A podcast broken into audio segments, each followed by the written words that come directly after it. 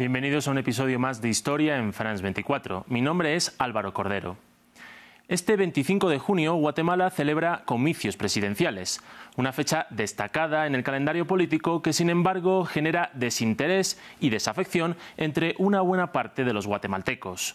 El motivo principal es la relación que ha tenido la clase política de este país con la corrupción, un problema sistémico que amenaza con socavar la democracia y que, aunque se intentó combatir entre 2006 y 2019 con la creación de la CICIG, avalada por Naciones Unidas, tras su final la impunidad se ha vuelto más peligrosa. Pero no se puede entender el contexto de Guatemala sin conocer su historia. Este país sufrió una cruenta guerra civil entre 1960 y 1996, que enfrentó a militares y el Estado contra varias guerrillas subversivas de corte marxista. Este conflicto dejó alrededor de 200.000 fallecidos, según la Comisión para el Esclarecimiento Histórico, y permitió que la casta militar del país gobernara durante décadas con mano de hierro y en medio de una gran impunidad. El final de este periodo sentó las bases de la democracia actual tras el acuerdo de paz de 1996 entre las dos partes. La construcción de la paz es un proceso complejo y difícil, pero sus dificultades nunca serán comparables con los horrores de la guerra fratricida. Pero estas dificultades que nombró el negociador guatemalteco existieron y aunque no estuvieron relacionadas con el mantenimiento de la paz en Guatemala, sí que supusieron una amenaza para su democracia. En los años posteriores a la firma, Guatemala se mostró como un Estado con dificultades para garantizar los derechos de una democracia plena. El motivo principal fue que las élites políticas, económicas y militares comenzaron a cooptar un Estado débil y a lucrarse gracias a este. Una situación que obligó al expresidente Oscar Berger a pedir ayuda en 2006 a Naciones Unidas para combatir las estructuras corruptas. Así nació la Comisión Internacional contra la Impunidad en Guatemala, también conocida como CICIG. La CICIG era, por lo tanto, un organismo que no pertenecía al Estado guatemalteco, cuya misión era reformar el sistema judicial de Guatemala y apoyarse en él para combatir la corrupción.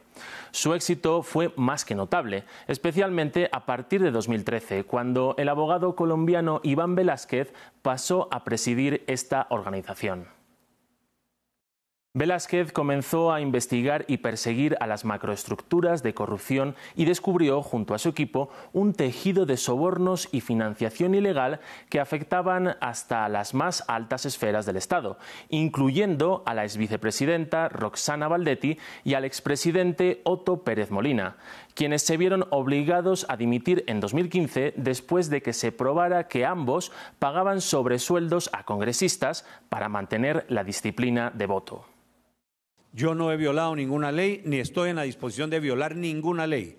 Voy a ser respetuoso, como lo he sido toda mi vida, de los procesos legales. Ambos fueron juzgados y condenados. Este episodio supuso algo histórico para Guatemala, una nación que pasó a ser considerada como un ejemplo a nivel global en el combate contra la corrupción y en transparencia. La ciudadanía comenzó a exigir cambios políticos y responsabilidades en las calles, y muchos de los partidos y figuras tradicionales desaparecieron. Las investigaciones de la CICIG afectaron a alcaldes, empresarios, militares, jueces y ministros. Un éxito que comenzaría a molestar a las élites guatemaltecas, quienes, aunque en un principio no veían como peligrosa a esta organización, finalmente se sintieron amenazados. Cuando se asume la labor con, con independencia, con rigurosidad, con responsabilidad, entre lo previsible está que los sectores afectados reaccionen de la manera como lo han venido haciendo en Guatemala.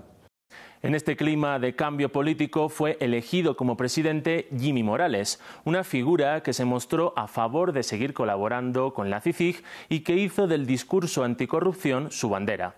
Pero todo cambió cuando Velázquez y sus investigaciones salpicaron al hijo y al hermano de Morales y más tarde al propio expresidente por financiación ilegal de su campaña.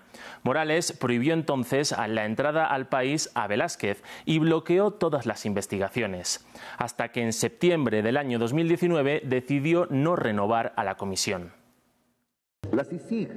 Ha puesto en riesgo la seguridad pública y gobernabilidad del país, sobre todo con las acciones del señor Iván Velázquez Gómez, a quien el gobierno de Guatemala desconoció como comisionado por recomendación del Consejo de Seguridad Nacional. A partir de ese momento, las estructuras encargadas de perseguir la corrupción fueron desmanteladas y aquellos que la investigaban fueron perseguidos. Tras Morales llegó al cargo Alejandro Yamatei, una figura que había sido señalada con anterioridad por la CICIG y que también rechazó su regreso. De hecho, varias organizaciones como Human Rights Watch afirman que Yamatei, junto con su fiscal general Consuelo Porras, ha orquestado una persecución contra funcionarios y periodistas que denuncien corrupción. Entre ellos está el periodista José Zamora, quien destapó tramas de corrupción en las altas esferas que salpicaron a Alejandro Yamatei. Y que en esta última semana Zamora además ha sido condenado a seis años de prisión en medio de un proceso judicial cuestionado.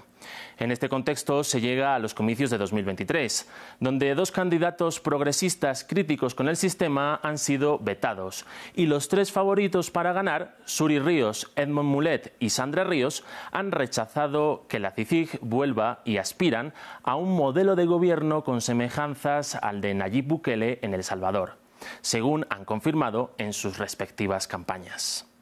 Con esto concluimos. Si quieren conocer eh, más historias, sigan conectados a France24 y france24.com.